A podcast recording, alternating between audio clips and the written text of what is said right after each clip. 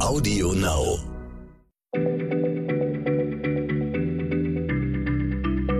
Schneller Schlau, der kurze Wissenspodcast von PM.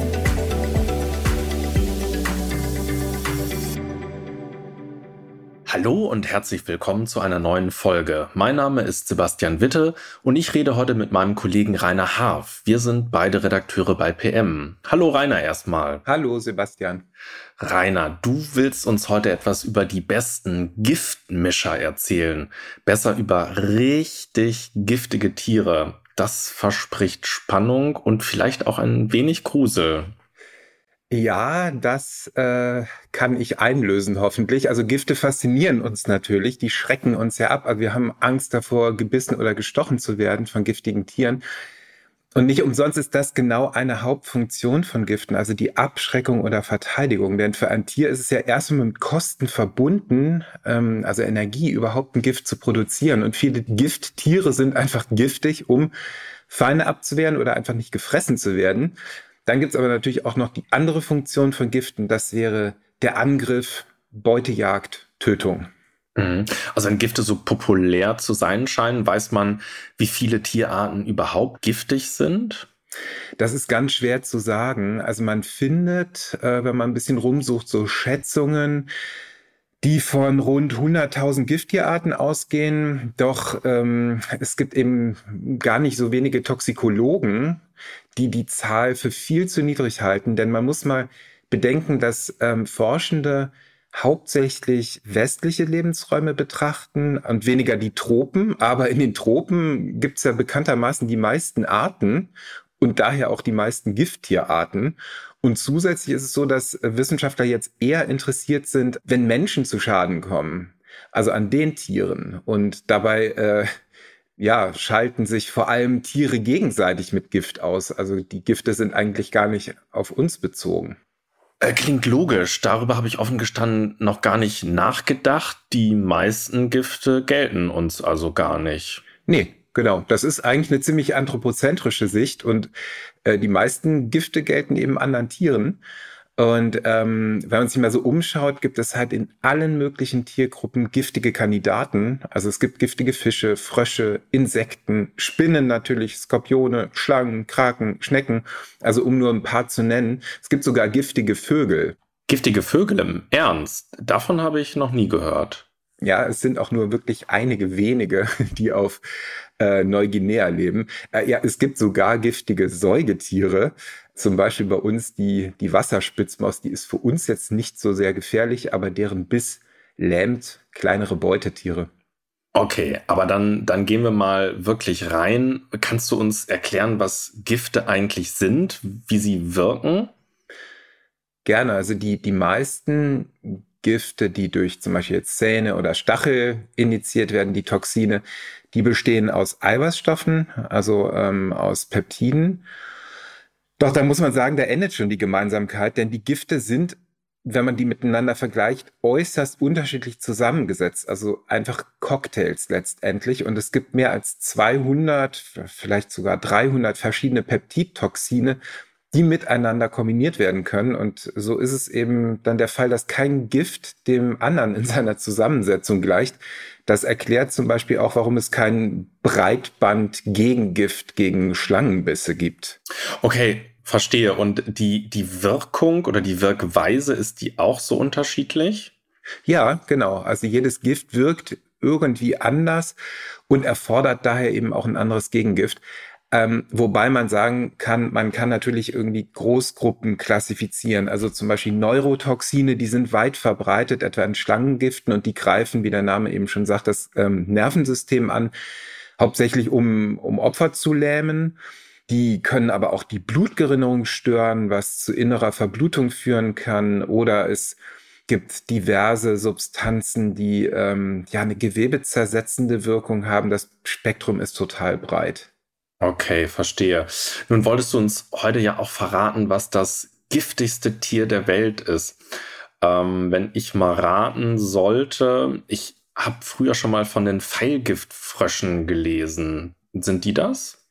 Ja, sehr nah dran, sage ich mal. Also das sind diese kleinen, farbigen und teils extrem hübschen Frösche aus Südamerika, auch Baumsteiger oder Färberfrösche genannt. Und es stimmt, die gehören wirklich zu den giftigsten Tieren überhaupt. Also traditionell wurde das Gift, daher der Name Pfeilgiftfrösche, äh, ja von ja, manchen indigenen Völkern auf Jagdpfeile geschmiert. Und ähm, damit konnte man dann eben Tiere, zum Beispiel Vögel, töten aus der Entfernung. Naja, und das, die Haut der Frösche, die ist überzogen von einem Sekret und darin hat man etliche hundert verschiedene Gifte ähm, isolieren können. Die schützen die Frösche hauptsächlich vor Fressfeinden und auch vor der Besiedlung mit Pilzen oder Bakterien. Und im Körper von Feinden, also wenn die jetzt gefressen werden, da lösen diese Gifte extreme Krämpfe aus, Lähmungen in schweren Fällen, eben den Tod. Beim Menschen kann das durchaus nach 20 Minuten dann eintreten. Aber ich sagte, es ist nah dran. An Land gibt es noch ein giftigeres Tier.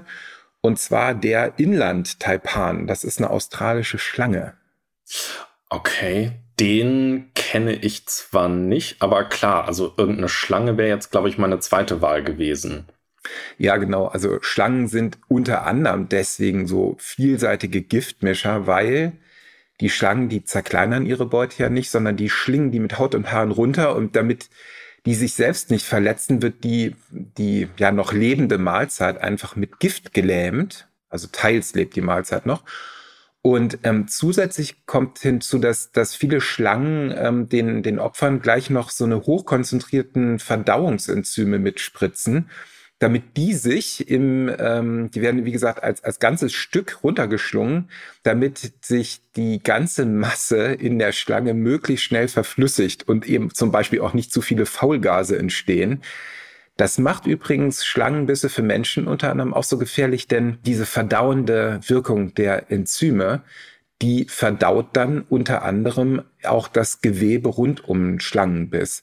Und in Australien ist die Gifttierdichte ohnehin hoch, also 70 Prozent der dort lebenden Schlangenarten sind gefährlich und der Inlandtaipan ist, kann man sagen, the toxic champion. Das Gift eines einzigen Exemplars könnte 250.000 Mäuse, also eine Viertelmillion Mäuse oder 200 Menschen töten. Oh mein Gott. Also weder möchte ich dem Pfeilgiftfrosch begegnen, noch dem Inland-Taipan. Das ist ja wirklich gruselig und kaum vorstellbar, wie toxisch äh, dieses Tier ist. Wie wirkt denn das Gift von dem Taipan? Weiß man das? Ja, also der Tod kommt meist durch Ersticken, da eben die komplette Muskulatur gelähmt wird und damit eben auch die Atmung. Und wenn es zu einem Unfall kommt, ist meist, muss man sagen, jede Hilfe zu spät. Also ich habe letztens von einer, so einer jungen Hobby-Reptilienforscherin gelesen, die hatte halt unglaubliches Glück. Also die wurde von einem Taipan in den Daumenballen gebissen. Die schaffte es wirklich schnell in ein Krankenhaus und brach mit einem Kreislaufschock dort zusammen und blutete stundenlang aus den Bisswunden. Und der wurde sofort Taipan Antiserum verabreicht, sechs Ampullen stoppten dann den Blutfluss, aber der gesamte Körper blieb eben noch gelähmt und das war eben so schlimm, dass sie über einen Monat lang künstlich beatmet werden musste. Also erst nach, ich glaube, nach fünf Wochen oder sechs Wochen kam sie aus dem Krankenhaus raus. Ich muss dazu sagen, beruhigend ist, der Taipan ist überhaupt nicht aggressiv. Also das ist wirklich ein Unfall gewesen. Die war halt sehr, sehr neugierig und im Reptilien, so eine Hobby-Reptilienforscherin. Der Taipan ist unscheinbar aussehend, so hell, bräunlich gefärbt und eigentlich total scheu.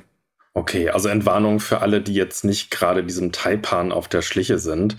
Ähm, du hast ja davon gesprochen, dass er das giftigste Tier an Land sei. Lässt mich jetzt vermuten, dass in den Fluten, in den Meeren noch giftigeres wartet. Ist dem so? Ja, ganz genau. Also es gibt ja unfassbar viele Meerestiere, die giftig sind. Also bei den Fischen zum Beispiel ist einer der giftigsten der Steinfisch. Der hat so Flossenstrahlen am Rücken und kann dort eben ein extrem starkes Gift injizieren, falls man versehentlich auf ihn drauftritt. Bei Tauchern und an in manchen Küstenregionen ziemlich gefürchtet. Aber übertroffen wird dieser Fisch noch durch ein glasiges Lebewesen. Das ist eine Qualle, genau gesagt eine Würfelqualle mit dem wissenschaftlichen Namen Chironex fleckeri. Das ist auf Deutsch die Seewespe und auf das Konto dieser Würfelqualle gehen vor der Küste Australiens mehr tödliche Zwischenfälle als durch Haiangriffe, deutlich mehr. Und in der Quallensaison werden in Australien ja ganze Strände Wochen, Monate lang teilweise gesperrt. Die Qualle selbst, die hat so einen, ja, so einen Schirm, der ist rund 20 Zentimeter breit und dann hat die 60 bis zu drei Meter lange Tentakeln und die sind halt ganz, ganz dicht mit Nesselzellen besetzt. Man hat ausgerechnet, dass so ein ausgewachsenes Exemplar bis zu 200 Millionen Nesselkapseln besitzen kann.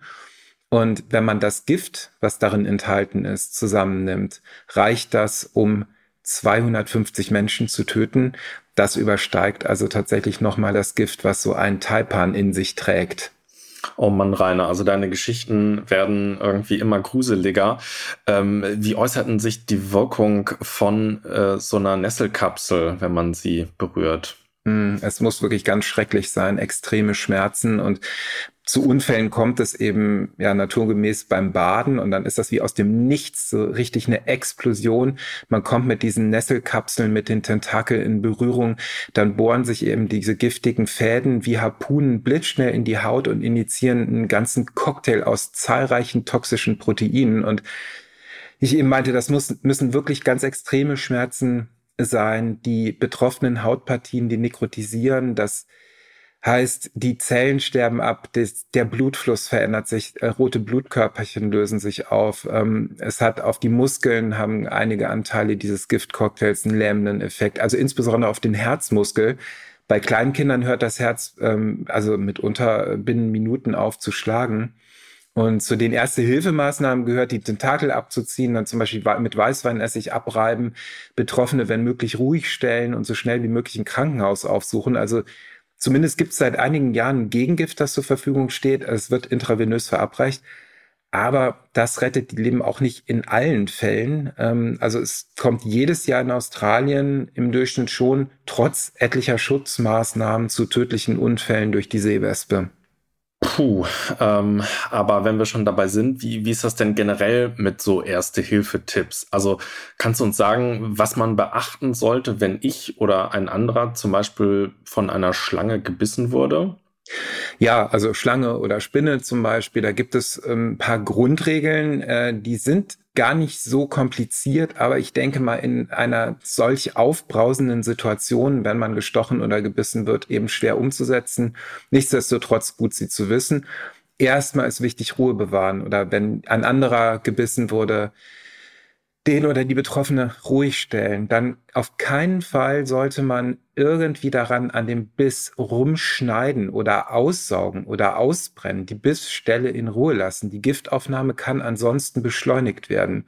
Und man sollte zum Beispiel auch die Arme oder Beine, wenn, wenn Arm oder Bein betroffen ist, nicht abbinden. Also es ist viel besser, eine feste Bandage wickeln, wenn man sowas dabei hat, äh, zum Beispiel, wenn ein Opfer jetzt in den Arm gebissen wurde, dann eben von der Bissstelle bis zur Schulter zum Beispiel so eine elastische Binde wickeln.